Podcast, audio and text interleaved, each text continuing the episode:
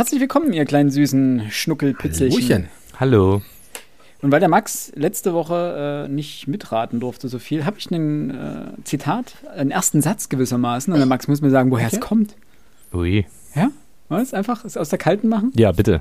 Ist auch nicht schwer. Ich habe extra was Leichtes rausgesucht. Toll, da fühle ich mich umso schlechter, wenn ich es nicht weiß. Man zählt das Jahr 476, als an einem frühen Märzmorgen der Präfekt Spurius Titus Mama auf verendendem Pferd den kaiserlichen Sommersitz in Kampagnen erreicht, den seine Majestät auch winters bewohnt. Friedrich Dürrenmatt, äh, Romulus der Große. Easy peasy, ne?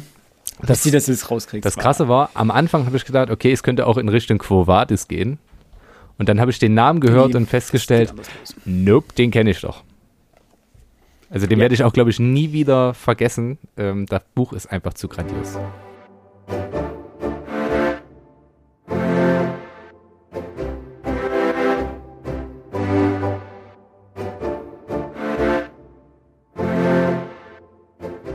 Ein herzliches Hallo zum Frontispitz Podcast zur dritten Adventsfolge.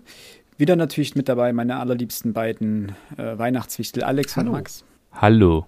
Äh, bevor wir gleich zum Thema kommen, äh, noch der kurze Hinweis. Ihr könnt uns natürlich sehr gerne auf Social Media folgen, das heißt auf Instagram und oder Twitter. Ähm, da gibt's, ach egal, das muss ich dazu sagen. Ähm, das war nur ein kurzer Einwurf. Jetzt äh, kommen wir zu unserem heutigen Thema, denn wir wollen die Folge nicht unnötig in die Länge ziehen, wie wir das sonst machen. Aber wie letzte Woche bereits angekündigt, wollen wir heute über das Thema äh, Bücher zu Weihnachten schenken sprechen was wir schenken, ein, euch vielleicht auch sogar ein paar Tipps geben, was wir jetzt für dieses Jahr empfehlen würden, vielleicht sogar.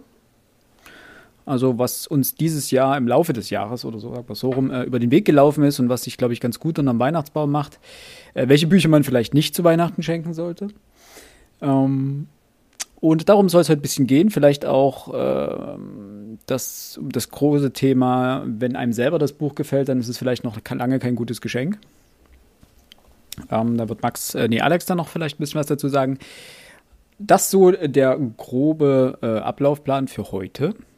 Und Aufhänger, nein, das ist Quatsch, das war eigentlich nicht mal der Aufhänger, aber ich möchte an dieser Stelle sehr herzlich einen, äh, einen unserer Hörer grüßen, der uns auch auf Instagram folgt. Ja, ist einer von den Ehre geht raus. Ehre geht raus. An äh, Kimberlu, ähm, der sich letzte Woche, glaube ich, schon bedankt hat, dass er nämlich schon ein Weihnachtsgeschenk gefunden hat, äh, dank uns. Aber ich muss sagen, eigentlich fairerweise dank euch beiden, Alex Oha. und Max. Denn ihr habt ja über ähm, das Dynamo-Buch gesprochen. Ach nein, echt? Auswärts alle asozial. Das ist genau. ja cool. Und das verschenkt er jetzt äh, zu Weihnachten. Sehr schön. Ich hoffe, der, der, oder die Beschenkte ist, hört jetzt hier nicht zu, sonst haben wir das gefloppt. Ähm, das wollte ich nämlich gerade noch sagen. Das ist für mich das Hauptproblem. Ich verschenke ja jedes Jahr Bücher, auch zu Weihnachten. Ähm, kann aber natürlich, ich kann, also ein Buch schenke ich mir auch selber.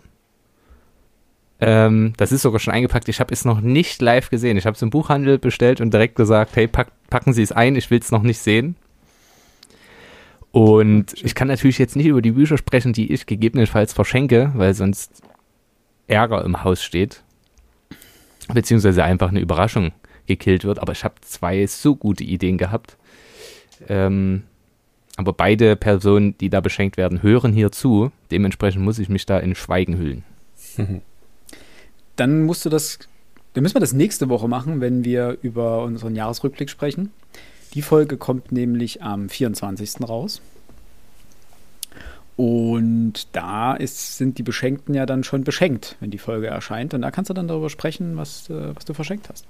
Ich würde sagen. Nicken sieht man immer richtig gut im Podcast. Ich würde sagen. ich wollte es nur dass wir mal Grundideen ähm, für das korrekte Verschenken von Büchern zu Weihnachten festlegen könnten, beziehungsweise debattieren. Naja, es gibt ja bestimmt für euch auch ähm, gewisse Grundsätze, die ihr einhaltet, was ihr zu Weihnachten verschenkt. Oder wie ihr festlegt, okay, das Buch passt. Mhm. Weil, du hattest es ja schon angeteasert, nicht jedes Buch, das einem selbst gefällt, gefällt auch dem Beschenkten oder der Beschenkten. Das ist richtig. Und womöglich gibt es auch ähm, Thematiken, die nicht zu 100% passen. Als Beispiel jetzt nicht Weihnachten, aber das fällt mir gerade ein, weil ich das auch sehr lustig fand damals. Also lustig. Ihr werdet gleich verstehen, warum ich das Wort lustig in dem Zusammenhang ein bisschen schwierig finde.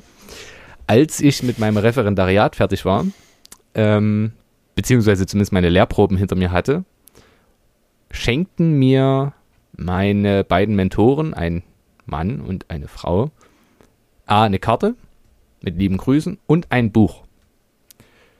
Ich sage noch nicht, welches Buch es ist.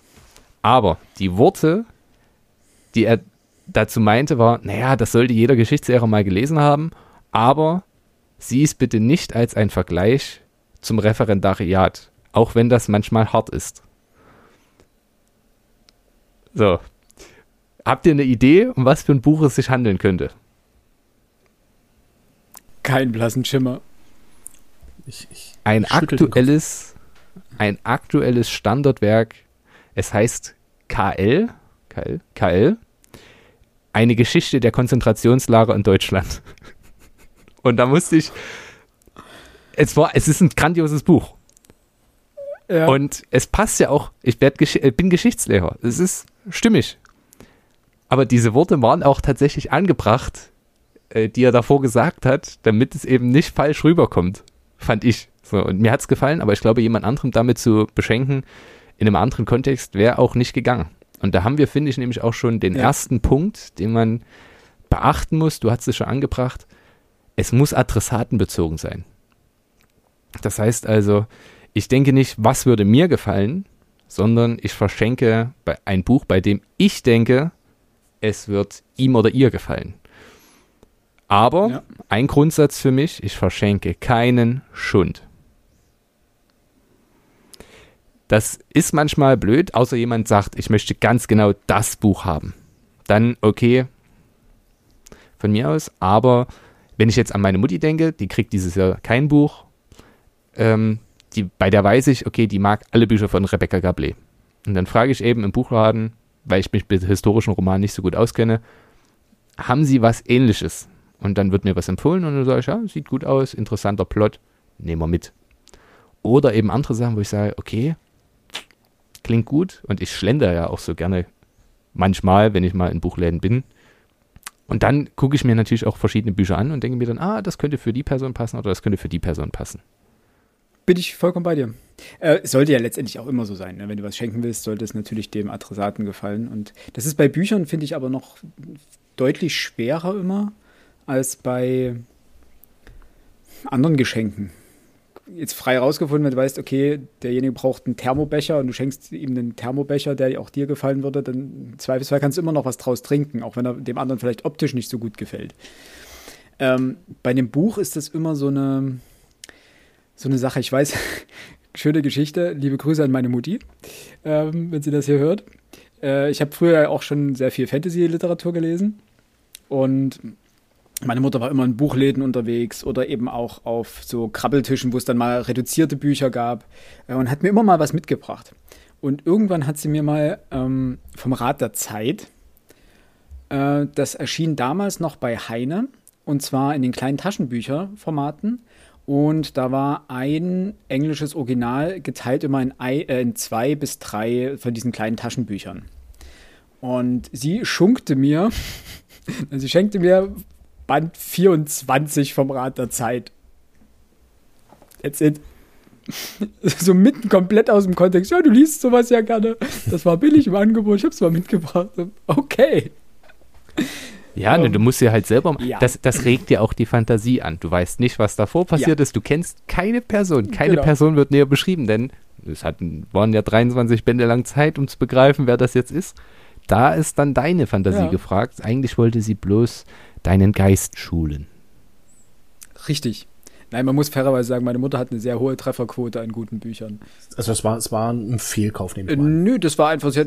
Das Problem ist, bei diesen, ähm, bei diesen Reihenbänden war nicht immer ganz, es war ja keine große 3 oder 24 vorne aufgedruckt.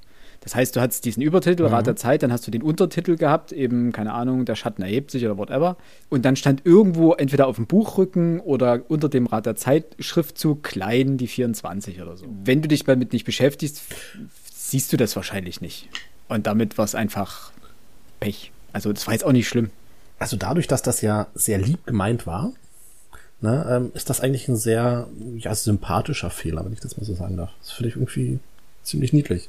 Ja, ja, deswegen. Deswegen freue ich mich auch immer wieder, Ja. diese Geschichte noch mal auszuholen. deswegen ganz liebe Grüße an meine Mutti, die mir ansonsten immer die großartigsten Bücher schenkt. Ähm, da hatte ich noch was zu dem, was Max gerade gesagt hat, dieses Thema, wenn du ganz, ganz bestimmtes Buch hast, was du dir wünschst.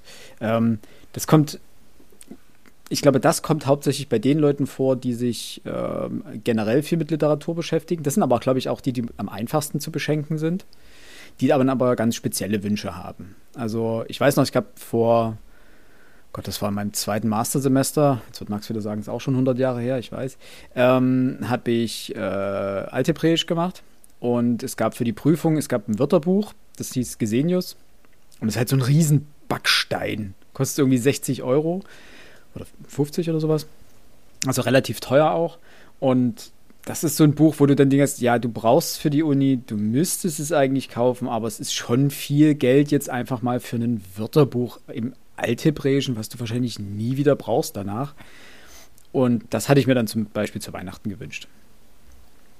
Das ist klar, du weißt dann, was du bekommst, trotzdem freust du dich, weil gerade diese Ausgabe dir abgenommen wird dahingehend.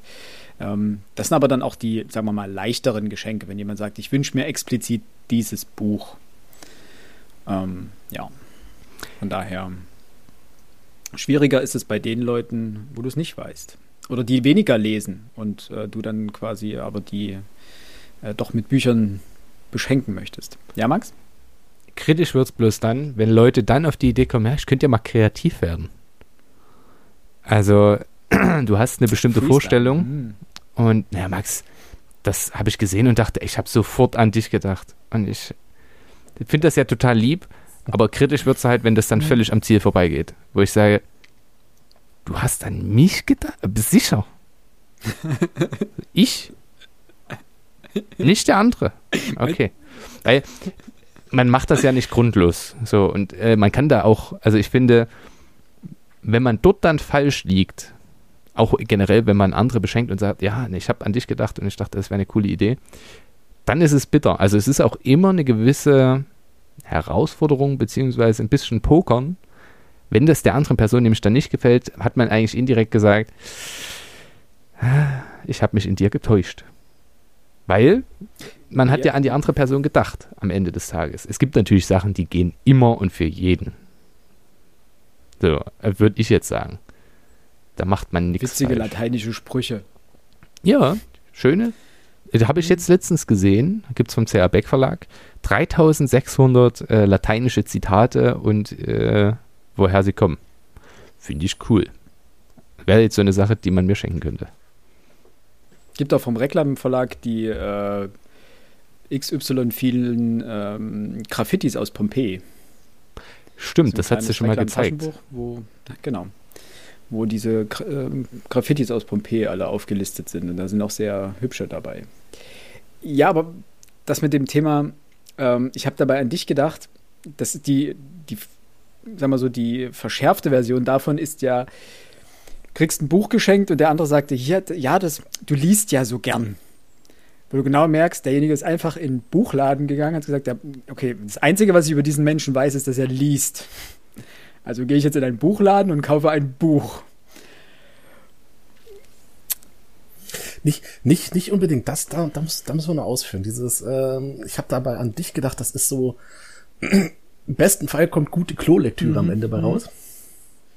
Ne, das ist also dieses typische Thema dann für, für, für Trivialliteratur, also jetzt nicht Romane oder Sachbücher, sondern so sowas nach dem Motto, äh, Tätowierer berichtet über seine Kunden. Okay.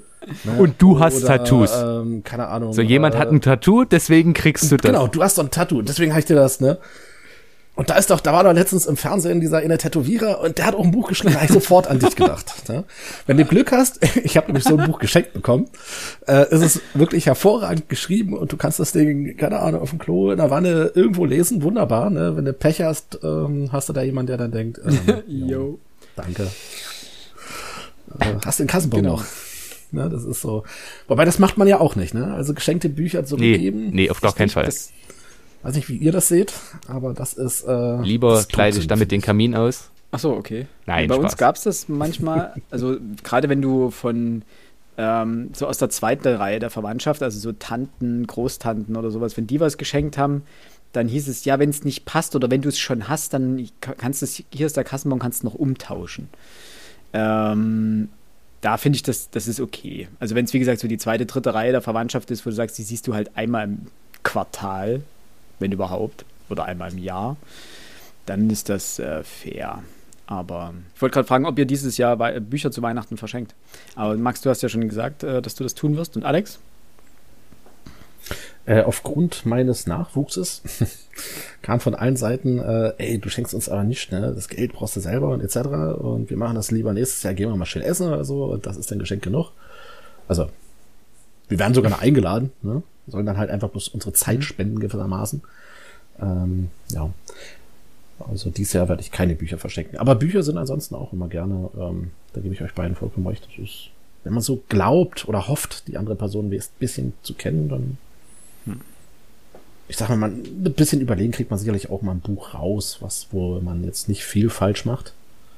Und wenn man schon mal eins geschenkt hat, was äh, falsch war, dann, ich sag mal, kennt man ja schon mal die grobe Richtung, in die es nicht gehen soll.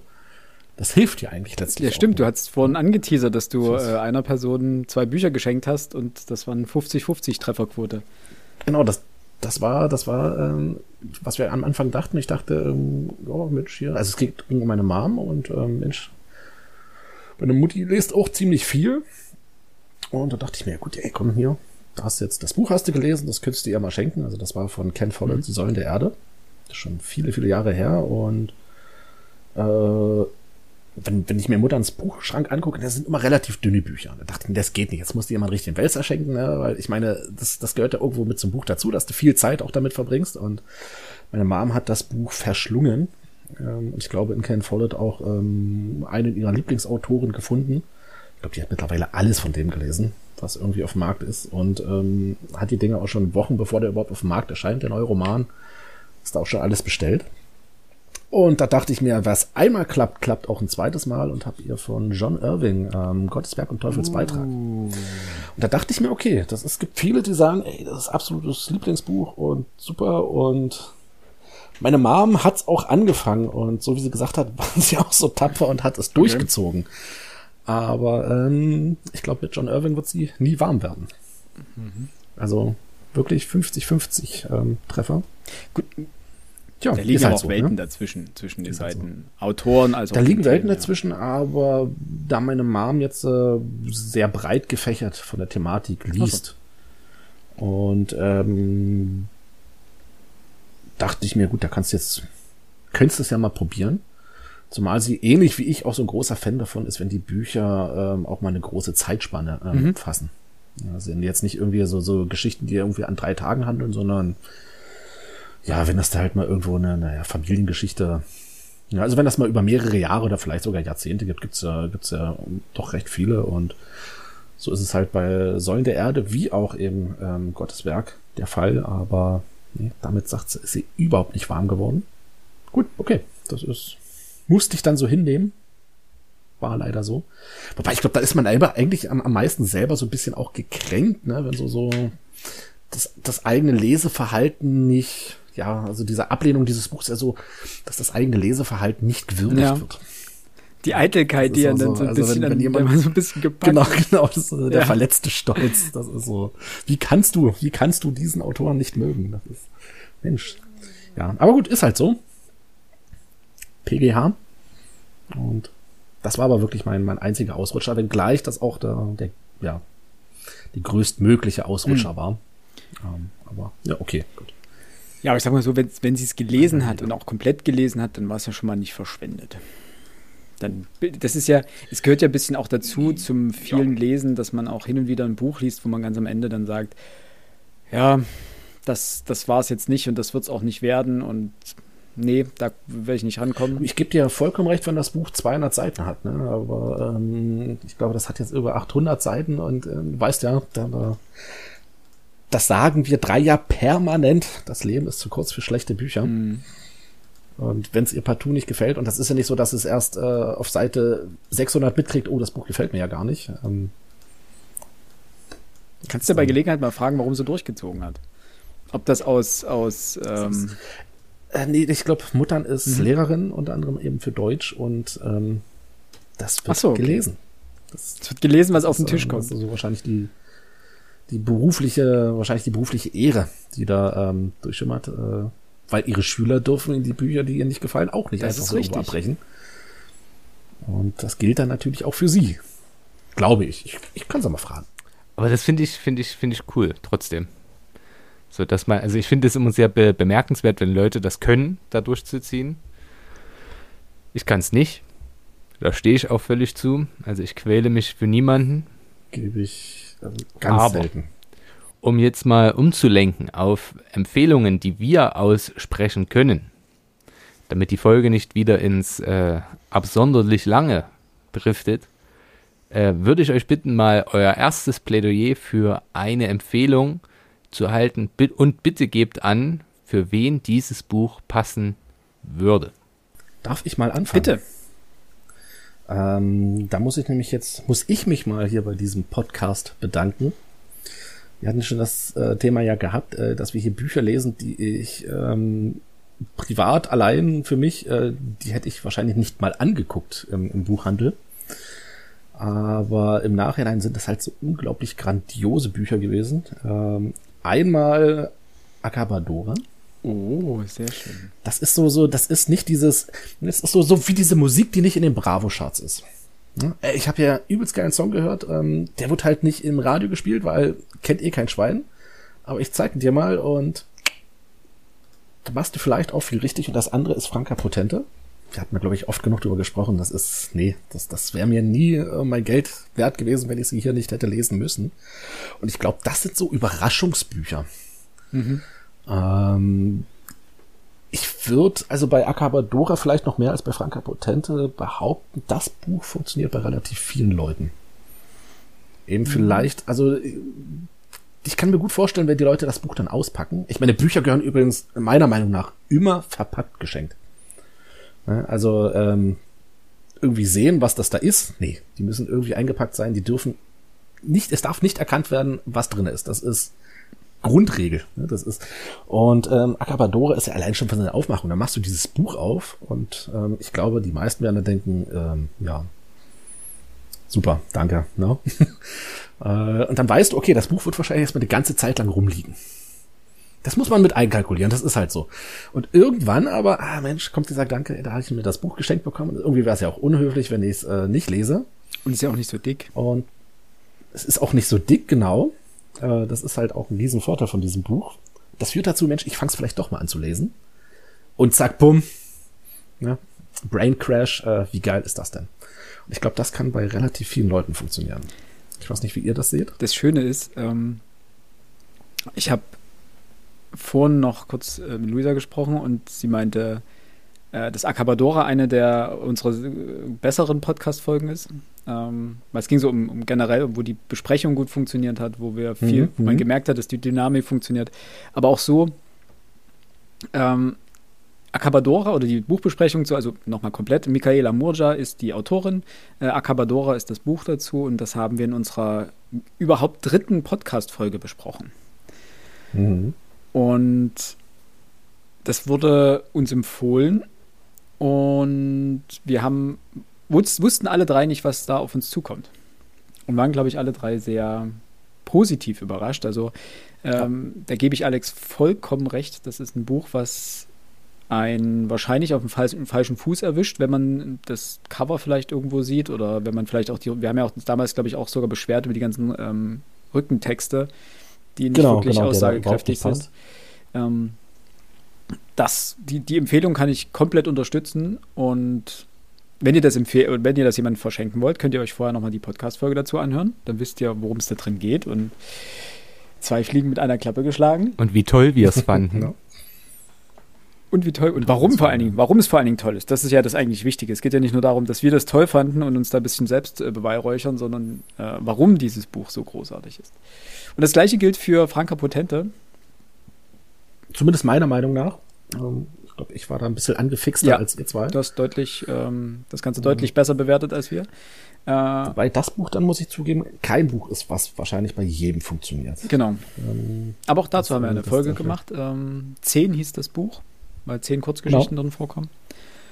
Und Wie viele Punkte hatten wir da vergeben? Oh, das weiß ich nicht. Das kann ich gerne mal nachgucken nebenbei. Dann müsstest du jetzt weitermachen mit dem nächsten Buch. Das würde ich auch, weil meins genauso funktioniert wie Alex' Empfehlung. Ähm, vor, ach, das ist bestimmt schon ein, zwei Jahre her, zwei Jahre mindestens, ähm, empfahl mir eine sehr gute Freundin ein Buch und dann habe ich da mal angefangen, so die erste Seite, und habe gedacht, boah, nee, da habe ich gar keinen Bock drauf. Wäh. Und im Podcast haben wir dann ein anderes Buch von ihm gelesen. Und dann habe ich festgestellt, okay, ja, es ist in Ordnung. Ich glaube, ich hatte auch sechs von zehn Punkten oder so gegeben. Also es war ganz okay. Und jetzt hatte ich zuletzt äh, mal wieder ein bisschen Zeit und dachte, okay, du fängst mal wieder ein Büchlein an. Auch mal wieder ein Roman, nicht nur Sachbücher, was ich sonst in der letzten Zeit häufig getan habe. Und damn, das war wirklich ein Moment und da habe ich noch in derselben Nacht, als ich am Stück 180 Seiten gelesen hatte. Ich habe es nämlich in zwei Zügen durchgelesen. Und es waren 360 Seiten oder so, ich muss mal nachgucken. Ich habe immer noch nicht den Titel genannt, das ist bewusst gewählt. Es sind 354 oder 56. Ähm, und ich habe es in zwei Zügen durchgelesen. Und ich habe nach den ersten, na, nachdem ich die Hälfte hatte, habe ich wirklich noch dieser Freundin, in dem Fall, ich mache das sonst nicht, aber meine Sprachnotiz fertig gemacht und habe mich bedankt, wie grandios diese Empfehlung und dieses Buch sind und waren. Ich spreche von Benedict Wells vom Ende der Einsamkeit, das ich jetzt endlich, endlich gelesen habe. und ich habe es ja wirklich nicht gedacht, aber ich konnte nicht mehr aufhören. Es liest sich gut, es ist inhaltlich schön, es hat mal auch vielleicht mal hier und da ein kleines Schwäch Schwächchen, um Gottes Willen. Ähm, aber grundsätzlich macht das Buch, auch wenn es vielleicht manchmal einen eher melancholischeren Grundton anschlägt, einfach nur Spaß. Und das Gute ist, und das, da habe ich dann dran gedacht, das kann man auch vor allem jungen Leserinnen und Lesern empfehlen. Also zwischen, ich würde mal sagen, 16 und 30. Ähm, die sich mit Gegenwartsliteratur vielleicht noch nicht so groß auseinandersetzen oder mit das, was man größere Literatur nennt. Und ich würde sagen, Benedict Wells wird in 50 Jahren wirklich Kanon sein. Da stehe ich zu meinen Worten. Ich glaube nämlich, okay, dass man okay. sehr viel aus den Büchern mitnehmen kann. Es gibt, äh, das, da steckt sehr viel Authentizität, sehr viel Ehrlichkeit drin. Und der Schreibstil ist aus meiner Sicht wirklich famos. Und nicht umsonst ist es auch wirklich gut besprochen worden. Ich weiß nicht, was mich geritten hat, dass ich beim ersten Mal gedacht habe, was für ein Schrott.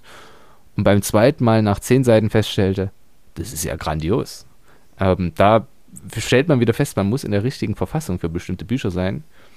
Und passend dazu, und dann sind wir wieder bei einem Geschenk, das, ich das, ich schiebe das jetzt nur ein, ich bin noch nicht fertig. Ich hatte äh, eben jene Freundin, die mir dieses Buch empfahl, hat mir dann, als ich zuletzt zu Besuch war, hat sie gemeint, ah, ich habe mir aus Versehen zweimal ein Buch bestellt. Und dann habe ich gedacht, ach komm, das schenke ich dir noch. Auch Benedict Wells, diesmal fast genial heißt es.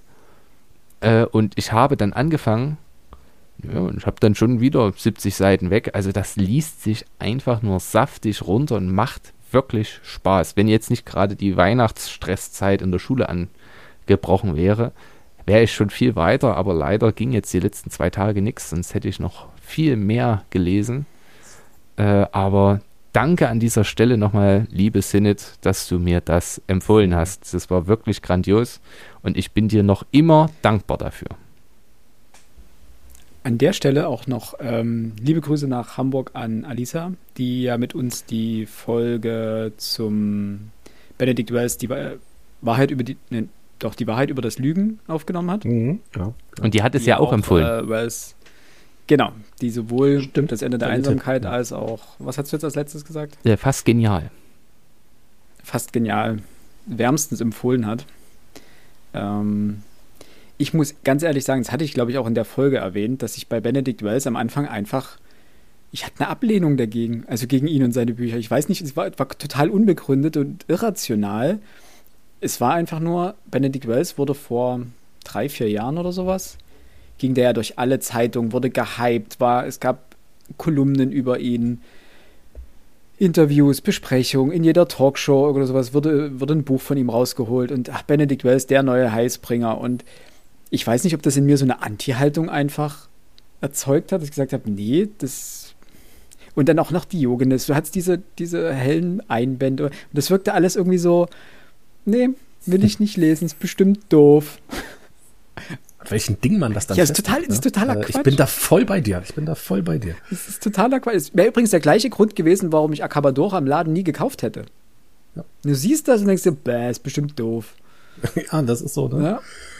Kom Unterm Tisch ganz gut fürs Bein, aber äh, ansonsten. Genau, komplett das ist irrational. Schade. Und deswegen finde ja. ich das so schön, eben, dass wir auch die Kurzgeschichten gelesen haben von Wells und die ja bewiesen haben, dass er ein unglaublich guter Literat sein kann.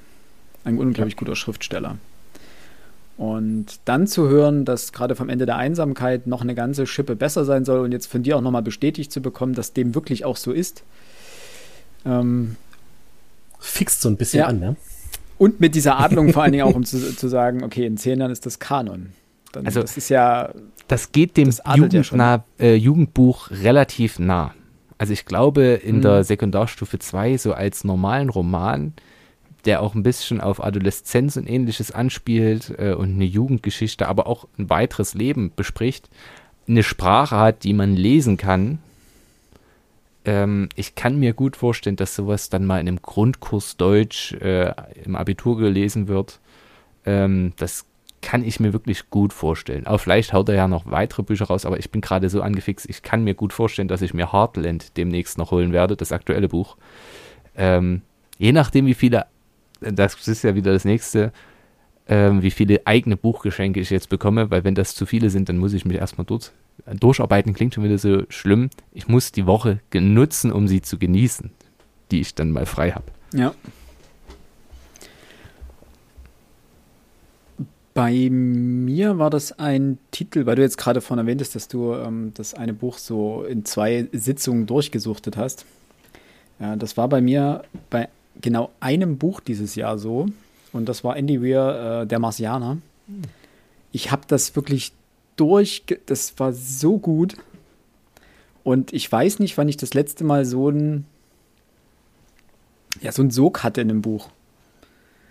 Das, ja, man muss diese, also man muss dazu sagen, der Marsianer ist Hard Science Fiction. Also es ist gar nicht so viel Science, also so viel Fiction dabei. Es geht ja darum, dass ähm, Mark Watney auf dem Mars sozusagen bei einer Mars-Mission zurückgelassen wird und dann eine gewisse Zeitspanne dort überleben muss, ähm, um gerettet zu werden, hoffentlich am Ende. Und das Ganze wird aber unterfüttert von unglaublich viel Wissenschaft. Aber die Art und Weise, wie es geschrieben ist, die Art und Weise, mit welchem Humor das Ganze äh, vonstatten geht, wie es konstruiert ist, wie der Spannungsbogen aufgebaut wird, ist so grandios und erzeugt einen unglaublichen Lesesog, dass wirklich, ich glaube, jeder, der irgendwas mit Naturwissenschaften anfangen kann, wir hatten das ja, glaube ich, schon mal in irgendeinem Leserückblick kurz besprochen, ähm, man muss jetzt kein Naturwissenschaftscrack sein. Darum geht es nicht. Also man muss Naturwissenschaften nicht komplett durchstiegen haben, um dieses Buch zu lesen. Aber man muss ein Interesse, ein grundlegendes Interesse daran haben. Und ich glaube, für jeden, der da richtig Bock drauf hat, äh, in der Richtung was zu lesen, ist das ein einwandfreies Geschenk. Was ich leider über sein zweites Buch oder das andere Buch, äh, Der Astronaut, also er hat ja noch mehr geschrieben, außer die zwei, aber äh, das sind so die zwei, sagen wir mal, bekanntesten. Äh, was ich leider über den Astronaut nicht sagen kann. Der war mir ein bisschen zu, zu trocken dann. Geht das Buch dem anderen, geht der Astronaut dem Marsianer voraus oder danach? Nee, oder haben die, die haben gar nichts miteinander zu tun. Okay. Ähm, also außer dass die Titel sehr ähnlich gewählt sind, ähm, haben sie überhaupt nichts miteinander zu tun. Okay. Äh, mit dem Unterschied, dass äh, der Astronaut sogar einen größeren fiktionalen Teil hat. Dort ist die Gro das war vielleicht auch das Problem. Ich habe den Marsianer gelesen, war total angefixt von dieser Grundthematik, ähm, dass es im Hier und Jetzt spielt, vielleicht in der knappen nahen Zukunft. Das, also äh, es wurde ja nach dem Buch, ähm, sind ja verschiedene Journalisten auch zur ESA gegangen, haben gefragt, ist das denn realistisch, was äh, dort geschildert wird? Und die meinten, sobald wir soweit sind, auf dem Mars zu landen und dort zu forschen, ist das, was er in dem Buch beschreibt, durchaus als realistisch einzustufen. Und aus der Prämisse heraus habe ich sozusagen auch den Astronauten angefangen und auch beendet dann und wurde dann dadurch enttäuscht, dass es wesentlich mehr fiktionale Elemente enthält. Was das ja eigentlich bedauerlich ist. Erwartungshaltung zu tun haben. Genau, weil es ja mit Erwartungsmanagement ja. zusammenhängt und ähm, wie sehr einem das teilweise wirklich äh, schöne Bücher zerschießen kann, ist wirklich bedauerlich. Das ist übrigens mhm. einer der Gründe, warum ich häufig äh, nicht autorenzentriert lese, wenn ich aus äh, Spaß an der Freude lese. Weil es durchaus vorkommen kann, dass wenn ein Autor mir in mir eine gewisse Erwartung erweckt durch ein Buch, ich dann sage, ich möchte noch ein anderes Buch von ihm lesen, aber mit der gleichen Erwartungshaltung rangehe wie, wie von dem oder wie an das vorhergehende Buch und dann enttäuscht werde. Also bei mir muss da immer ein bisschen Zeit dazwischen liegen. Ich kann nicht komplett ein Öfer von einem Auto durchsuchten. Ähm, du, hast, du hast vollkommen recht. Vor allem richtig blöd ist es, wenn du das beste Buch äh, am Anfang liest. Ja, ähm, dass das vielleicht das zweite Buch, was man von, von, von einem Autoren liest, nicht ganz da rankommt, okay. Das ist, das ist halt so. Aber wenn du dann vielleicht sogar noch merkst, dass die immer schlechter werden, also, ne, das, das tut dann weh. Ja, Kommt vor allen, Dingen, vor allen Dingen darauf an, wie du dich an dem, dem Autor näherst. Wenn du jetzt einfach sagst, ich habe Lust, einfach das zu lesen, dann ist das natürlich fatal. Wenn du sagst, ich möchte mich jetzt in die, in den ähm, in die Arbeit eines Autors einlesen, dann machst du das ja unter, unter analytischen Gesichtspunkten und dann ist es fast egal. Dann ist es nicht schlimm, wenn da was schlechter oder besser oder sonst was wird, weil dann liest du die Bücher ja auch ganz anders. Aber ähm, um wieder zurückzukommen zu unseren Buchempfehlungen, also wie gesagt, der Marsianer von Andy Weir für jeden, der naturwissenschaftlich interessiert ist, auch für jüngere Leser äh, eine klare Empfehlung. Also ich denke, so ab 14, 15 kann man da richtig viel Spaß mit dem Buch haben. Äh, ich wollte eigentlich nur noch anbringen, jetzt kann ich aber viele Bestseller-Autoren nachvollziehen, dass sie direkt schlecht starten, damit sie ihre Leser danach nicht enttäuschen. Ähm, das ist nämlich so eine Sache, die mich häufig dann, ja, stört. Ist schön, jedes schwache Buch stört mich. Aber es gibt auch so Sachen, die auf den äh, Bestsellerlisten oben stehen, bei denen ich halt das Gefühl habe, okay, du hast auch einfach Glück, dass du es zu Weihnachten veröffentlichst. Es geht um Katzen und dadurch, und du bist bekannt. Die Leute werden es kaufen. Du wirst auf der Eins stehen, das ist völlig normal. Oder du heißt, oder du heißt Dirk Rossmann lässt dein Buch schreiben und vertreibst es äh, im eigenen Handel. Aber kaufst für viel Geld eine gigantische Werbekampagne. Die Kritiken ja. sind gut. Ja, das Feuilleton bespricht ja, die Bücher positiv. Und das ist das Gegenteil dessen, was man eigentlich erwarten sollte. Wenn jemand mhm. eigentlich nur dadurch, was du gesagt hast, Erfolg hat, aber offensichtlich hatte er wirklich eine Plot-Idee und jemand, der schreiben kann, hat quasi jetzt ist ja kein Ghostwriting mehr, sein Name steht ja drauf, aber hat die Idee umgesetzt. Und das ist eigentlich eine Win-Win-Situation, weil jemand hat eine gute Idee, kann aber nicht schreiben und jemand anderes hat keine Basis, keine Plattform, die ihm geboten wird, um mal schreiben zu können, was er mit einer guten Idee. Äh, und so gewinnen am Ende alle. Natürlich hast du recht. Hm. Er hat eben die Möglichkeit, so Werbung zu machen. Und ich weiß gar nicht, ich glaube, zu Weihnachten kriegen alle Angestellten ein Buch geschenkt. Nicht nur eins, ich glaube. Ähm, Stimmt, das hatte ich auch irgendwo gehört. Weiterverkaufen oder weitergeben. Oder hast du, weiß nicht, hast du das erzählt, Philipp? Weiß ich mhm. nicht. Äh, lange Rede, kurzer Sinn. Dirk Rossmann ist ähm, ein Buch, das weiß ich jetzt schon. Nicht Dirk Rossmann. Dirk Rossmann ist der Autor mehrerer Bücher, die ich nie verschenken werde. Schon aus Possen nicht. Einfach weil du nicht gerne in seinen Läden einkaufen gehst. Äh, das schon. Also ich schmeiß ihm meinem Geld natürlich wahnsinnig gerne in den Rachen. Äh, das muss man ja leider zugeben, dass das da wunderbar funktioniert ähm, dass das auch ganz, ganz tolle Produkte sind. Aber wenn sich dann jemand so noch hinstellt und sagt, hier, ich habe ein Buch geschrieben, ich weiß, nee, das hast du eben nicht. Äh, und das Ding halt über seine eigenen Vertriebswege verkauft und sich dann Habt ihr die Interviews mal nachher? Nee, komm, ich reg mich bloß auf. Äh, Machen wir eine extra Folge. Ich finde Dirk Rossmann doof. Also lassen wir es jetzt dabei. Können wir lieber zu Buchgeschenken? Habt ihr noch welche oder genau. soll ich noch mal hier eins hinterher werfen? Wirf mal noch eins hinterher. Ähm, ich, was ich übrigens sehr angenehm zu verschenken finde, denn es sind sehr dankbare Abnehmer, sind Kinderbücher. Ähm, denn die Adressaten sind sehr dankbare Abnehmer. Ich finde, bei Kinderbüchern kann man unglaublich leicht und gut schöne Kinderbücher finden. Und oder schöne Titel finden, so. Und da habe ich gleich irgendwie zwei, drei mehrere, zwei, drei mehrere, genau. Ähm, zum einen ähm, wurde ich jetzt überrascht, dass äh, von Mark Uwe Kling ähm, der, der, quasi ein zweiter Neinhorn-Band erschienen ist. Das heißt, das Neinhorn und die Schlangeweile. Und es ist von der Aufmachung her prinzipiell wie der erste Band. Setzt auch quasi dort genau an, also nimmt die Protagonisten des ersten Bandes wieder mit, hat wesentlich mehr Textgefühl, also doch eigentlich gefühlt wesentlich mehr Text als der erste Band.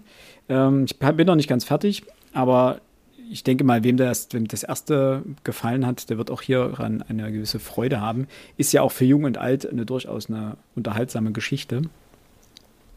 Ist aber vor allen Dingen sowas, und das mag ich an guten Kinderbüchern. Ähm, gute Kinderbücher können Erwachsene angenehm vorlesen.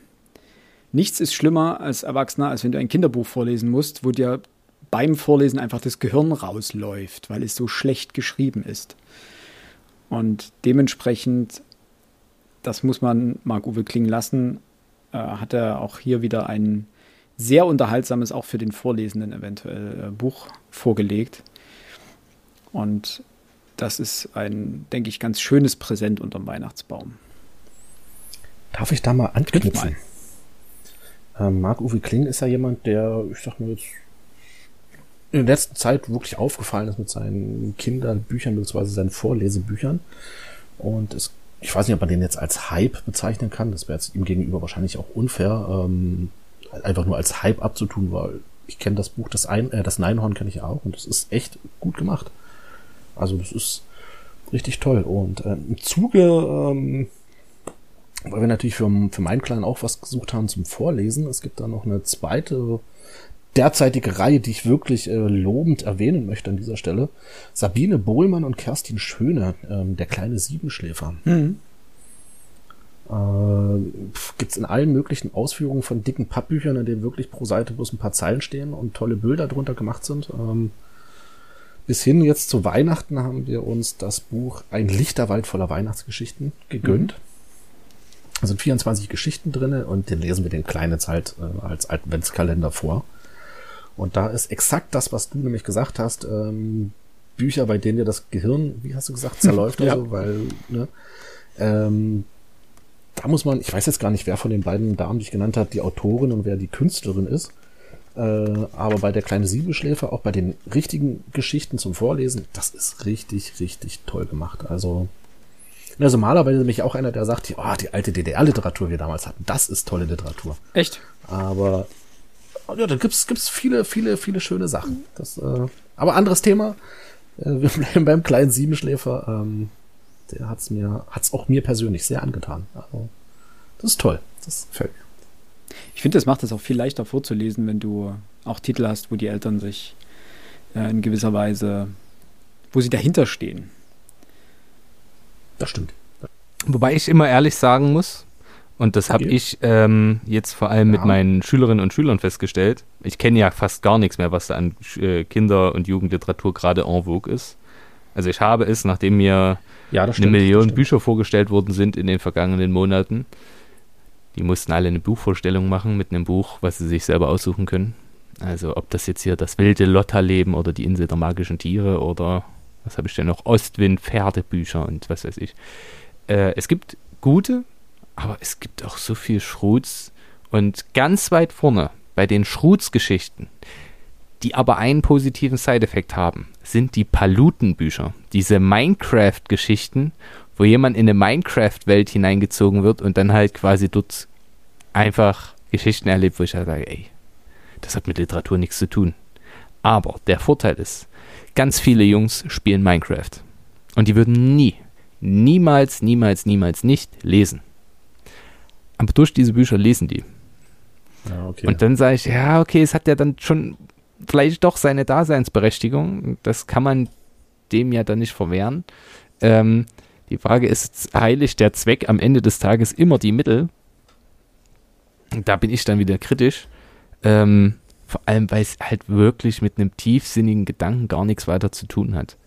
Äh, also bei Kinderbüchern ist wirklich die Bandbreite an Ideen, die es da so gibt. Und ich bin dankbar, dass ich mich wirklich noch nicht so weit damit auseinandersetzen muss. Ähm, und ich werde mir wahrscheinlich erstmal nicht, oder werde meinen Kindern, wenn ich irgendwann eines Tages welche haben sollte, nicht direkt das Decameron vorlesen. Äh, ich habe also noch ein paar Tage Zeit, bis ich mir das überlege. Aber ich glaube, ich würde sowas wie Astrid Lindgren oder so äh, immer noch machen. Aber ich erinnere mich gerade, meine Mutti hat mir letztes Jahr gesagt, sie hat wieder auf dem Boden ein altes DDR-Jugendbuch entdeckt und meinte, das musst du auch lesen, weil sie weiß, dass ich das auch mag. Ähm, weil ich wieder erwarten sagen muss, viele DDR-Bücher sind gar nicht schlecht gemacht. Also die sind einfach, das sind gute Geschichten. Ja, manchmal ist ein bisschen Sozialismus drin, okay, aber das hat man mhm. ja als Kind gar nicht so mitgekriegt. Und das, äh, weil die ja. Grundidee des Sozialismus ist ja erst, oh jetzt, ich mache es jetzt nicht groß, aber das ist ja für Kinder, ja, ist alles gerecht. Das ist was Schönes. Gerechtigkeit ist was Gutes. Dass man das jetzt nicht weiter dekonstruieren sollte, ist wichtig. Ähm, und für Gerechtigkeit einzustehen, ist auch für Kinder nichts Schlechtes, denke ich. Ja, ist richtig. Äh, Alex, hast du da gerade den kleinen Angsthasen in der Hand? Äh, erzähl mir vom erzähl, kleinen erzähl, Angsthasen. Erzähl ich wollte mich gucken, ja. darauf warten, was der Max jetzt eventuell für einen Titel nennt. Ähm, das ist eine Sammlung aus ähm, Geschichten, die in DDR-Zeiten eben in Buchform herausgebracht ja. wurden. Und ähm, ich kannte manche davon, also jetzt hier Mischka der Bär oder ähm, ich überlege gerade, wie hieß es denn? Wie hieß es? Hirsch Heinrich, mhm. Weihnachtsgeschichte. Ja. Und dummerweise sind die Bücher nicht mehr auffindbar. Bis ich ähm, dieses Buch Erzähl mir vom kleinen Angsthasen gestoßen bin in dem diese beiden Bücher eben mit vereint sind, neben vielen, ja vielen, neben einigen anderen. Mhm. Und ich wollte bloß mal gucken, wenn der, wenn der Max das nämlich einen Titel nennt, ob es hier mit drin ist. Aber das haben wir aber auch zu Hause. Ist, ähm, das, das, das, die Geschichten, die hier drin sind, das ist eben das für mich, was ich vorhin auch meinte, dass die DDR-Geschichten durchaus was Tolles äh, an sich hatten. Und ich denke mal, auch, auch aus Westdeutschland. Ne? Das, ist, das klingt jetzt immer so, oh, DDR, DDR. Ähm, ich denke mal, man sollte vielleicht eher sagen, dass die Kinderbücher ähm, von früher in der Summe vielleicht doch besser waren als vieles von dem, was heute auf dem Markt erschienen ist. Glaube ich nicht ähm, mal generell. Ich glaube einfach dadurch, dass die Menge an Kinderbüchern mittlerweile so groß geworden ist, ja, ist es ja, schwerer, klar. dort die Perlen zu finden, letztendlich. Das stimmt. Und das stimmt. Ja, da könntest du recht Die Menge an Büchern, die vor 50 Jahren so auf dem Buchmarkt, also an Kinderbüchern, die auf dem Buchmarkt rumgeisterten, waren, glaube ich, einfach bei Weitem nicht so hoch. Und dementsprechend dürfte die Dichte an guten Büchern oder an vermeintlich guten Büchern höher sein. Also ich denke mal, sowas wie heute, ich hatte letztens Paw Patrol in Buchform gelesen, äh, gesehen oder ich muss auch zugeben, ähm, ich weiß, dass ich vielleicht vielen vor den Kopf stoße, aber die Avengers als Kinderbuchversion ähm, kommt, Leute, bitte. Lass den Quatsch doch sein, aber sowas verkauft sich auch. Ähm, ich bin trotzdem der Meinung, dass das keineswegs Anspruch erheben darf, gute Kinderliteratur zu sein. Ja. Aber egal, es geht heute nicht um Kinderliteratur, es geht um Buchempfehlungen. Ja, ne? Ich habe noch, ich muss es gleich noch, das hat, darüber haben wir schon mal gesprochen. Ähm, Bitte. Die habe ich letztes Jahr zu Weihnachten geschenkt bekommen, glaube ich. Und dann lagen sie erstmal ewig rum. Max hat es jetzt auch schon bei sich zu Hause stehen. Ich muss es einfach immer wieder anbringen. Für jeden, der irgendwie die griechische Mythologie mag. Ich weiß, es ist schon ein bisschen so eine Stalllaterne geworden, aber von Stephen Fry Mythos, was uns die Götter heute sagen, als ersten Band und äh, die klassischen Sagen der Antike neu erzählt als zweiten Band. Äh, das der heißt dann Helden, glaube ich. Ja, genau. Äh, beides im Aufbauverlag erschienen. Gibt es mittlerweile als Taschenbuch auch. Die Hardcover-Ausgaben findet man gar nicht mehr so leicht. Die, die scheinen schon zum Teil vergriffen zu sein. Aber das sind als Taschenbuchausgaben sind die günstig zu haben. Sie sind großartig geschrieben. Es sind für man braucht letztendlich einfach nur ein bisschen Begeisterung für gute Geschichte beziehungsweise gute Geschichten und einen kleinen Hang zur griechischen Mythologie und dann kann man damit so viel Spaß haben.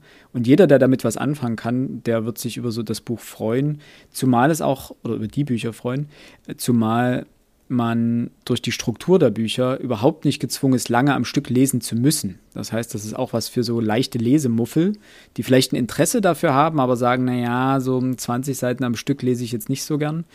Ähm, das meine ich jetzt gar nicht despektierlich. Es gibt ja durchaus Menschen, die einfach nicht so lange und so viel am Stück lesen wollen oder können.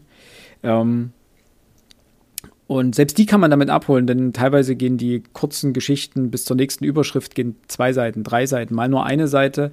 Und das ist, kann man so immer schön zwischendurch lesen und kann sich da einfach wunderbar drin verlieren und viel Spaß haben. Stephen Fry schreibt einfach sehr unterhaltsam und sehr zugänglich. Und dementsprechend äh, möchte ich auch das nochmal als äh, Weihnachtsempfehlung hier mit anbringen.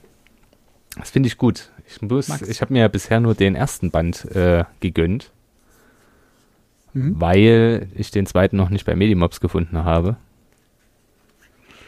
Äh, ich will sie natürlich wie immer, wie immer, ähm, dann als, als gebundenes Buch, wie sich das für mich gehört.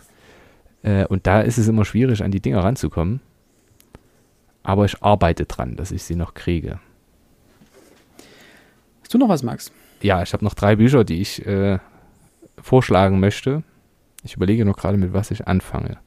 Ich glaube, ich mache jetzt erstmal ein kleines Sachbuch, wo ich auch sage, okay, da macht man nichts mit falsch, weil es eine angenehme Aufmachung hat, weil es verständlich geschrieben ist und weil es es kommt natürlich drauf an, wem mir das äh, empfehlen oder äh, geschenken möchte. Also, ich habe es gern gelesen, nämlich von Mighty Nguyen Kim, äh, die kleinste gemeinsame Wirklichkeit. Ich hatte es mir direkt am Erscheinungstag äh, gekauft und dann relativ flugs gelesen, weil es sich eben auch wirklich gut runterliest. Ja, hin und wieder sind da Gags drin. Das äh, klassischer YouTube-Jargon, würde ich es mal nennen. Aber inhaltlich ist es halt wirklich gut gemacht. Ähm, und man kommt halt, also die Grundidee dieses gesamten Buches ist es ja zu entscheiden, kann ich dazu eine Meinung haben oder gibt es Fakten? genau damit befasst sie sich. Also ob man jetzt zur äh, Legalisierung von Cannabis positiv oder negativ steht, ist sei dahingestellt, aber man sollte schon wissen, okay, welche Fakten kennen wir? Was ist wissenschaftlich erwiesen? Oder zur Intelligenzforschung.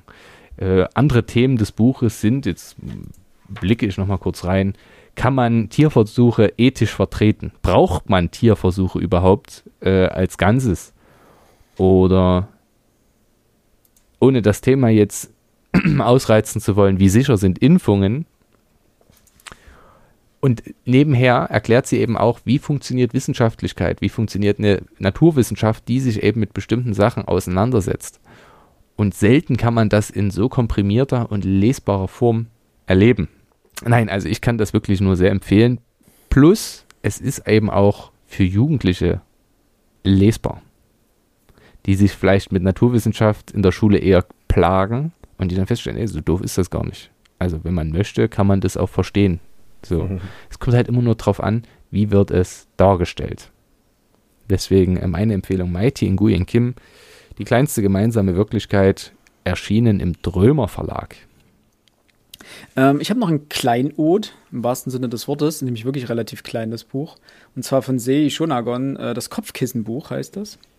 Ähm, ist von einer Japanerin geschrieben, die vor über 1000 Jahren am japanischen Hof gelebt hat und salopp als die erste Bloggerin äh, der Weltliteratur betitelt wird. Denn sie hat wirklich eben im Blogstil über all das berichtet, was ihr dort am Hof widerfahren ist und was sie ähm, dort erlebt hat und was sie beschäftigt hat vor allen Dingen. Und das sind mal mehr oder mal weniger kurze Einträge. Und die sind eben zusammengefasst hier beim äh, Manes Verlag erschienen in einem kleinen Büchlein äh, unter dem Titel eben das Kopfkissenbuch. Und das ist dahingehend wahnsinnig unterhaltsam, dass es zeigt, dass auch vor tausend Jahren die Welt sich schon sehr ähnlich gedreht hat und dass äh, schon sehr ähnliche Interessen vorgeherrscht äh, haben und dass auch die Begeisterungsfähigkeit äh, der Menschen sich nicht groß gewandelt hat. Und das ist so ein kleiner Blick einfach irgendwie zurück und auch ein kleiner Blick in, ähm, in, den, in den Zeitgeist vielleicht auch äh, vor tausend Jahren am japanischen Hof, der einfach schön ist, den man wunderbar vom, wie würde Alex sagen, das ist ein richtig gutes Schlafengehbuch. Das ist ein Buch, was man, wo man sagt, okay, in zehn Minuten mache ich das Licht aus, ich lese nochmal dort einen Eintrag und dann kann ich wunderbar ins Land der Träume entschwinden. Aber es ist eben auch nicht so schwer und dementsprechend äh, ist das eigentlich die ideale Literatur für, fürs Einschlafen oder für kurz vor dem Einschlafen.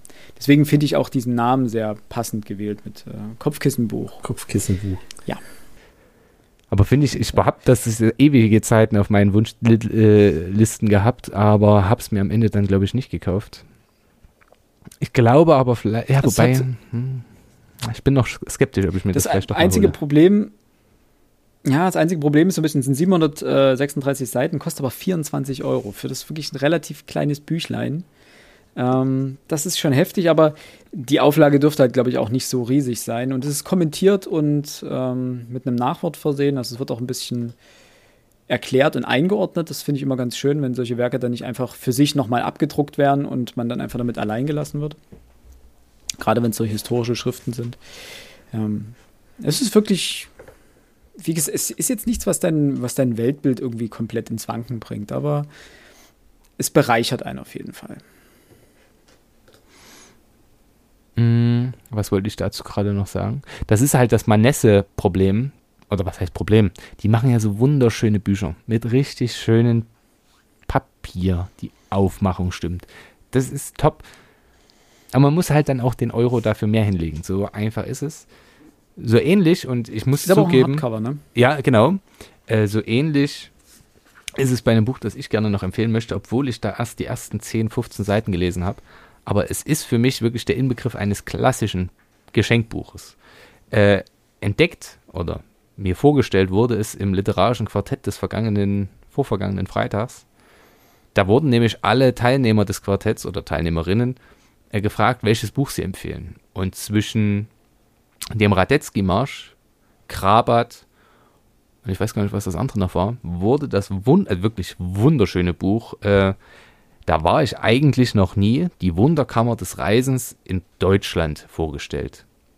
Und Wunderkammer ist hier wirklich im klassischen Sinne gemeint, nämlich mit allerlei interessanten Side-Facts. Und ich, das können jetzt unsere Zuhörerinnen und Zuhörer nicht sehen, aber das ist auch wirklich grandios gestaltet mit unterschiedlichsten Farben, mit unterschiedlichem Layout, mit kleinen Statistiken, mit Gimmicks. Es ist einfach wunderschön erschienen im äh, Verlag Das kulturelle Gedächtnis und gleich als goldenen Buch, äh, Orange. Orange, ist es okay, oben. Äh, Schön. Gedichte, aber auch so schöne Sachen. Äh, also ich habe bisher nur wirklich den Anfang gelesen und der war aber gleich grandios. Nämlich ähm, Apodemik, äh, Apodemiken? Ich habe keine Ahnung, wie das Wort ausgesprochen wird. Äh, nämlich Reiseinstruktionen der frühen Neuzeit. Das stammt aus dem Jahr 1719. Und hier sind immer Anmerkungen, damit man es auch versteht als Normalsterblicher. Ähm, aber das sind eben Hinweise, was man tun sollte, bevor man auf große Reise geht. Und einer davon, den möchte ich euch kurz rezitieren, weil es wirklich schön ist. Also kauft dir die neuesten und spezialesten Beschreibungen ein desselben Landes oder derjenigen Städte, die du besehen willst. Denn du hast vielfältigen Nutzen hiervon zu erwarten. Du darfst dir nicht selbst die Mühe geben, aufzuschreiben, was andere bereits getan, sondern hinzuzufügen nur, was sie ausgelassen oder verbesserst, wo sie Unrecht hatten. Ich versuche gleichzeitig zu übersetzen, damit es für unsere Zuhörerinnen und Zuhörer ein bisschen verständlicher ist. Du bist gleichsam an demselben Orte schon ein wenig bekannt oder kannst doch durch Diskurse erweisen, dass du da selbst nicht ganz oder gar äh, und gar fremd seist, welches auch, wie wir unten sagen werden, seinen Nutzen hat. Wenn du nämlich weißt, was das Sehenswürdige ist, dann musst du nicht noch danach fragen. Äh, und natürlich andere Sachen, mach dir ein Zeichen an deinen ähm, an deinen Koffer. Also hier heißt es, distinguiere deinen Koffer oder Schachtel durch ein gewisses Zeichen, so vor anderen kenntlich ist. Denn weil viele Koffer und Schachteln einander dem Äußerlichen nach in allen Stücken ähnlich sind, so kann bei Changierung der Posten leichtlich eine Verwechslung damit geschehen. Sehr süße Sachen, äh, Reiseempfehlungen, die auch heute noch funktionieren. Den einzigen, den ich vielleicht rauslassen würde, wäre, dass man ein Gewehr mitnehmen soll, ähm, um sich vor etwaigen Rüpeln wehren zu können. Aber solche wirklich Wunderstücke, wo man sagt, das habe ich noch nie gehört, ich habe den Autoren noch nie gehört, der diese, diesen Text hier mit ganz viel französischen Anklang äh, reingeschrieben hat.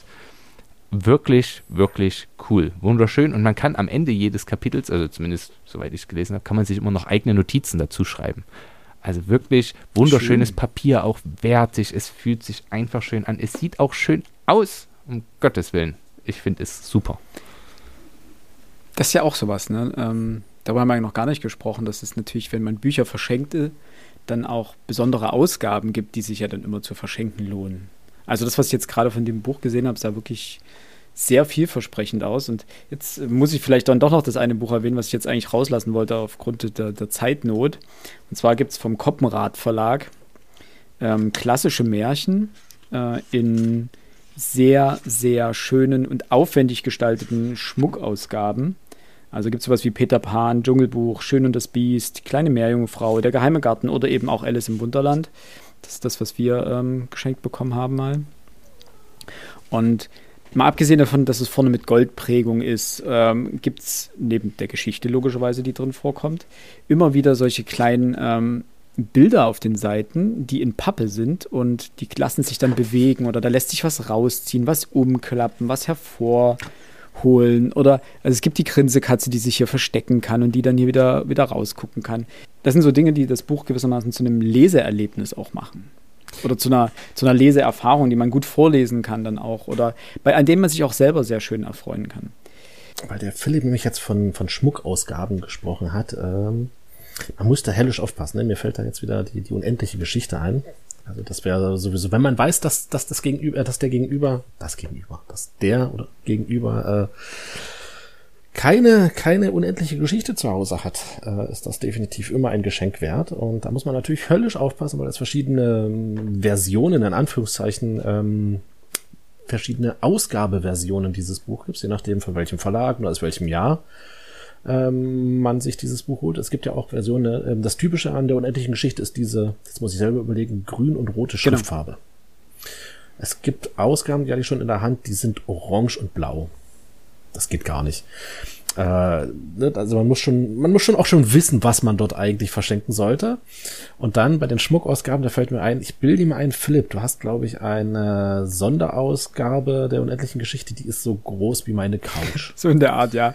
Die ist fast äh, quadratisch, ja. Äh, weil die unendliche Geschichte, auch das hatte Philipp vorhin ja auch schon angedeutet, das, ich übernehme es jetzt mal, ist wunderbar vom Einschlafen zu lesen dass diese Schmuckausgabe, die der Philipp hat, ähm, ich sag mal eher semi geeignet. Ähm, nicht nur aus Grund der Größe, sondern vermutlich auch aufgrund des ja. Gewichtes.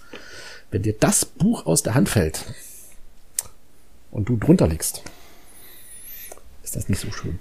Das ja. ist das wollte ich bloß mal. Gebe ich dir vollkommen recht. Es gibt ja, ähm, die Ausgabe ähnelt ein bisschen den Harry Potter-Ausgaben, die es ja jetzt auch gab, in diesem quadratischen Format fast, ähm, wo gewissermaßen die Geschichte nochmal illustriert wurde äh, mit so wirklich mhm. schönen, großflächigen Illustrationen, auch do ganzen Doppelseiten, die illustriert sind. Ähm, das sind für mich klassische Vorlesebücher dann. Also das ist wirklich, du setzt, mhm. übertrieben gesagt, du setzt dich in deinen Ohrensessel und liest diese Geschichte vor und kannst diese tollen Bilder zeigen und sehen. Das ist jetzt nichts, was du mit in den Bus nimmst oder ähm, was du abends vom äh, zu Bett gehen noch fix auf dem Kopfkissen liest oder so ähnlich. Ähm, das ist ein wichtiger Punkt, wenn man sowas verschenkt. Man sollte vielleicht die Lesegewohnheiten des anderen ein bisschen mit berücksichtigen dahingehend. Und eben, wenn man weiß, derjenige oder diejenige liest nur vom, zu, äh, zu, vom Schlafen gehen, dann eben vielleicht nicht die 200 äh, Quadratmeter große Schmuckausgabe vom Herrn der Ringe verschenken, die einfach mal 20 Kilo wiegt, sondern dann eben die Taschenbücher oder eben die kleinen gebundenen Varianten oder ähnliches, ja. Auch wenn mein Eintrag oder mein Nachtrag jetzt sehr spät kommt, aber ich wollte eigentlich sagen, ich bin schon mehrfach vor diesen Büchern die Philipp gerade empfohlen hat, vom Koppenrad Verlag stehen geblieben und habe gedacht, stark sein, Max, stark sein, Max, du brauchst sie nicht, du brauchst sie gerade nicht. Ja, gönn, gönn das dir, Problem ist, ich gehe viel zu oft durchs Leben mit dem Gedanken, gönn dir. Gibt es, gibt es einen Grund, ein Buch ja. nicht zu kaufen, Max? Wenn du dir mein Arbeitszimmer anschaust, wirst du feststellen, ich habe nicht mehr genug Platz. Und ähm, das liegt ja dann aber an der ja, Wohnung. aber ich kann nicht schon wieder umziehen, nur weil es nicht mehr genug Platz hat. Äh, ich kriege sonst wieder. Das sagt der Richtige übrigens, ne? Wir reden hier mit, wir reden hier mit Alex, der überhaupt kein Bücherregal hatte und sich das Zeug neben die, äh, neben, neben das Bett einfach gestapelt hat und gesagt hat, ich, ja, ich, ich darf kein liegt, Bücherregal die Regale, haben. Das darf wir, ich nicht. Die Regale, die wir angebracht haben, reichen hinten Aha. und vorne nicht aus. Also ich habe einen ganzen Raum dafür und das, der reicht nicht aus. Ähm, ja. Irgendwann ist dann auch mal wieder gut. Ich habe jetzt auch tatsächlich angefangen äh, auszusortieren, langsam aber sicher bestimmte Sachen, die ich halt wirklich nicht mehr brauche, damit ich wieder ein paar Regalmeter schaffen kann für Neues. Ja. Äh, weil ich wirklich manchmal was machst du mit den Büchern? Verschenkst ähm, Ich versuch's, wenn mir jemand einfällt, dem das gefallen könnte, aber ich bin auch ganz ehrlich, äh, ich frage im Notfall vielleicht noch bei der Bibliothek an. Aber ich kann mir gut vorstellen, dass die am Ende Darauf des Tages sagen, okay, cool. äh, braucht kein Mensch mehr. Weil die Sachen, die ich ja weggebe, die interessieren keinen Menschen mehr. Die braucht keiner mehr. Mhm. Und dann müssen wir ehrlich sein, die kannst du einfach wegwerfen. Also bis auf ein paar Klassiker aber die haben dann maximal antiquarischen Wert, die liest ja keiner in der Ausgabe mehr. Derjenige, der sie lesen, lesen möchte, der holt sich eben für 2,50 die Reklamausgabe oder das Hamburger Leseheft. Braucht man nicht mehr. Das ist tragisch, aber es ist so. Ähm, und das lässt sich auch nicht mehr ändern. Und da muss ich mich dann auch ein bisschen zurückhalten und sagen, hey, nein, du brauchst das nicht. Äh, auch deine Zeit ist begrenzt auf dieser Erde und äh, es wird schon schwer genug, alle, die jetzt schon rumstehen, alle noch zu lesen. Ähm, ja. Zum Abschluss.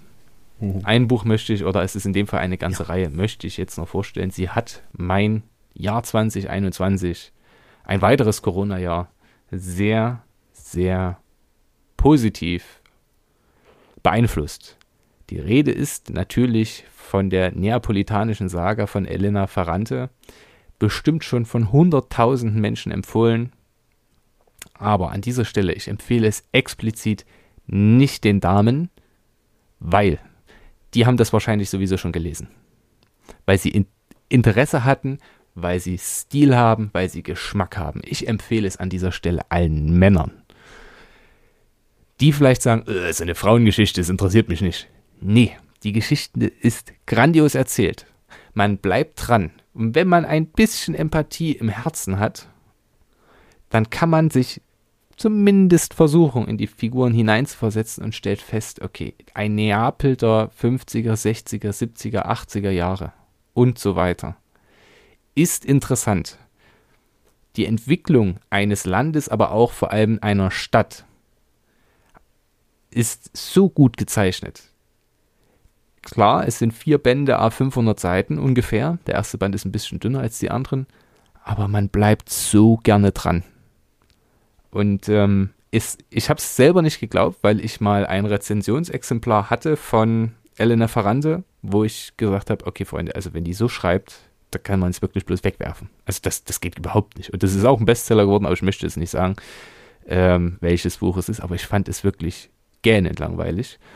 Und eine ehemalige Professorin von mir meinte dann, Herr Bringmann, jetzt habe ich meinen Nachnamen gedacht, Max, du musst meinen Nachnamen da rausschneiden.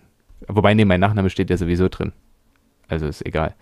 Sie sollten sich mal Elena Ferrante, die, äh, die, die äh, neapolitanische Saga anschauen. Und ich so, ah, mh, hm, ich habe da das Ding. Und meine sie, nee, ich weiß ja, was Sie sonst gerne lesen. Wir hatten uns häufiger mal über sowas unterhalten. Gucken Sie sich's an, Sie werden es lieben. Und an dieser Stelle, ich glaube nicht, dass sie uns zuhört, deswegen kann ich es einfach sagen, Frau Professor Dr. Winkler, Sie hatten recht, es ist grandios. Und ich möchte es an dieser Stelle auch all unseren Zuhörerinnen und Zuhörern nochmal wärmstens empfehlen. Ich habe das gesamte Jahr gebraucht, weil ich immer mal zwischendurch Pause gemacht habe. Aber die vier Bücher, super. Sehr schön. Mhm. So. Ja, ich, eins muss ich noch hinterher schieben. Das, das tut mir leid, das ist natürlich jetzt nach diesem wunderbaren Abgesang ähm, ich hatte am Anfang gesagt, ich habe auch einen Comic mit und den äh, habe ich noch nicht äh, mit untergebracht. Ich habe auch noch andere Sachen hier, aber die kriege ich auch nicht mehr alle unter, deswegen. Sonst wird die Folge wieder viel zu lang. Aber ich habe das am Anfang angekündigt, deswegen muss ich es jetzt noch mitbringen und weil ich weiß, dass auch viele unserer Hörerinnen und Hörer die drei Fragezeichen so sehr schätzen. Ähm, es gibt ähm, von Christopher Tauber und Hannah Wenzel, also Christopher Tauber hat es geschrieben, glaube ich, in dem Fall, und Hannah Wenzel gezeichnet äh, oder illustriert. Äh, wobei oder hat Tauber auch mit illustriert, das weiß ich gar nicht, weil Tauber illustriert selber auch. Egal, ein Buch, das heißt äh, Rocky Beach, ähm, eine Interpretation. Und das Besondere daran, also es gibt ja auch äh, noch andere drei Fragezeichen-Comics, äh, im Kosmos Verlag erschienen, das in dem Fall. Ähm, es gibt ja auch noch andere drei Fragezeichen-Comics, wo die drei Fragezeichen jung sind, also ähnlich wie in den Hörspielen und auch in den äh, normalen Büchern, sage ich jetzt mal. Und das Besondere hier dran ist, dass äh, es später spielt und dass die drei Fragezeichen Justus, Peter und Bob erwachsen geworden sind. Und das Ganze bekommt so einen Crime-Noir-Charme. Ist auch ab 16, also steht auch hinten drauf, ab 16 Jahren.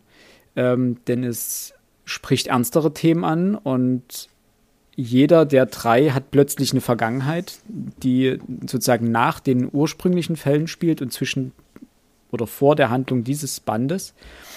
Und das bekommt so eine erwachsene, düstere Note, aber immer noch mit diesen, mit diesen Anklängen der Originalfälle. Und das macht, glaube ich, für jeden Fan der Reihe oder für jeden, der die drei Fragezeichen als Kind vielleicht gehört hat oder als Jugendlicher und der da vielleicht total begeistert war, der kann damit nochmal eine richtig schöne Reise unternehmen. Aber, und da muss ich in dem Fall wirklich sagen, eine Triggerwarnung ausgeben, es demontiert natürlich das Bild der drei schon ein bisschen, weil es gibt dir einfach diesen Ausblick dahin, wie eine der Zukünfte dieser drei aussehen könnte. Und wer natürlich jetzt in seiner, sage ich mal, positiv in seiner Bubble bleiben möchte und sagen möchte, nee, die drei Fragezeichen, das ist für mich meine kleine heile Kinderwelt, die habe ich früher immer zum Einschlafen gehört oder so. Und daran soll sich nichts ändern, der sollte es vielleicht nicht lesen, aber jeder, der sagt, nein, ich möchte einfach mal dort eine, eben eine Interpretation dieser, dieser Geschichte oder dieser Geschichten haben, dem kann ich das nur wärmstens ans Herz legen. Ist mit 25 Euro jetzt kein Schnäppchen, ist aber ein Hardcover. Ist schwarz-weiß nur. Ähm, aber grandios gezeichnet, toll geschrieben, spannend, atmosphärisch und ein bisschen nostalgisch. Punkt. Was ich noch anbringen möchte, ähm, wir müssen auf jeden Fall wenn Weihnachten und das neue Jahr, also wenn Weihnachten vorbei und das neue Jahr gekommen ist, äh, noch eine Folge darüber machen, was wir denn zu Weihnachten bekommen haben an Büchern. Und ich denke, wir alle werden das eine oder andere Buch bekommen. Oder gehe ich falsch in dieser Annahme? Oh, ich sehe zwei skeptische Gesichter. Ja, also ich bin mir sicher, ja, dass ich, ich weiß nicht, bekomme. ich kann es nicht einschätzen. Weil ich immer ja, Bücher ich bekomme. Wie gesagt, äh, keine Geschenke, haben wir in der Familie gesagt. Aber du hast ja noch ich eine denke, Frau und ein Kind. Sein. Und da muss, äh, muss dein Kind halt mal losziehen. Ja. Also geht, geht nicht anders. Da muss er mal kurz zu Thalia rüberlaufen. Äh, ich werde übrigens ähm, bald meinem, meinem Sohn ein Buch schenken. Ich habe eine Wette gegen meine Frau gewonnen. Und die Wette war ein Buch ähm, der Ausgabe, dass das Buch äh, für meinen Sohn ist. Und ähm, habe ich gesagt, ist kein Problem, wenn ich mir ein Buch aussuchen darf, was ja jetzt noch nicht sofort vorgelesen werden muss, sondern vielleicht erst viel, viel später, so dass ich es vorher schon lesen kann. Ähm, es gibt jetzt übrigens, erscheinen jetzt peu à peu eine Neuübersetzung der Märchen aus Tausend und einer mhm, Nacht. Sehr schön. Die ähm, Geschichten wurden jetzt zusammengetragen. Also es, ist ja, es gibt ja bis heute keine Sammlung, die exakt 1001 äh, Märchen umfasst. Es gibt viele Sammlungen, die sind 600 Märchen drin, sind 500 drin, Märchen drin und, ja, und die haben jetzt mal ähm, in Bibliotheken und in Archiven und waren auch vor Ort im ähm, Nahen Osten ähm, uralte Texte zusammengetragen, in denen solche Geschichten zusammengesammelt sind und ähm, möglichst viele dieser Geschichten eben zusammengetragen, überhaupt erstmals in dieser, dieser Größenordnung und die jetzt neu übersetzt. Ähm, wusste ich auch nicht, die bisher geltende Übersetzung stammt entweder noch aus dem 19. Jahrhundert oder irgendwo von 1900, ich weiß gar nicht genau, 50 oder 60, die aber wohl mit vielen Fehlern behaftet ist. Und deswegen wurde es notwendig, ähm, eben eine neue Übersetzung auf den Markt zu bringen und die erscheinen jetzt peu à peu. Ähm, ich glaube, die ersten zwei Bände sind erschienen. Man schätzt, dass es am Ende fünf bis sechs Bände werden. Und der erste Band, ähm, das weiß ich zumindest noch, hatte knapp 660 Seiten. Äh, also ich habe noch einige Jahre Zeit, bis mein Junge damit was anfangen kann. Aber mal gucken, wie die übersetzt sind und man kann ja vielleicht die eine oder andere Geschichte auch weglassen. Da kann man die sicherlich auch zum Vorlesen ähm, benutzen. Man muss auch die Rahmenhandlung jetzt nicht unbedingt erzählen die, die, oder, oder nicht unbedingt vorlesen, aber die Märchen selber, denke ich mal, gibt es einige dabei, die zum Vorlesen geeignet sind. Ja. Das klingt sehr interessant. Die kannst du mal, sobald du das mal gelesen hast, können wir gerne mal mhm. darüber sprechen, weil das klingt sehr vielversprechend. Also, vielen Dank fürs Zuhören, liebe Zuhörerinnen und Zuhörer. Ähm, es hat uns wieder über sehr viel Spaß gemacht, ähm, über Bücher zu reden. Das merkt man vielleicht das ein oder andere Mal. Ähm, wir hoffen, dass für euch ein bisschen was dabei war, was ihr vielleicht ähm, dann doch unter den Weihnachtsbaum legen könnt, falls ihr noch keine Idee gehabt habt, haben solltet. Oder falls äh, so dieses generelle Thema, wie und wo und warum man Bücher schenkt, euch vielleicht ein wenig inspiriert haben könnte. Ansonsten bleibt uns nicht viel zu sagen, als wir hören uns nächste Woche wieder, dann mit unserem Jahresrückblick und quasi mit der Liste, was wir erreicht, also was wir geschafft haben von unseren Büchern, die wir uns vorgenommen haben. Aber auch so, was der Podcast dieses Jahr von Entwicklung durchgemacht hat. Und bis dahin wünschen wir euch alles Gute, bleibt gesund und habt noch einen schönen vierten Advent und lasst euch nicht so sehr stressen von der Vorweihnachtszeit. Ja, Tschüss. Bis dahin. Tschüss, tschüss. Tschüss.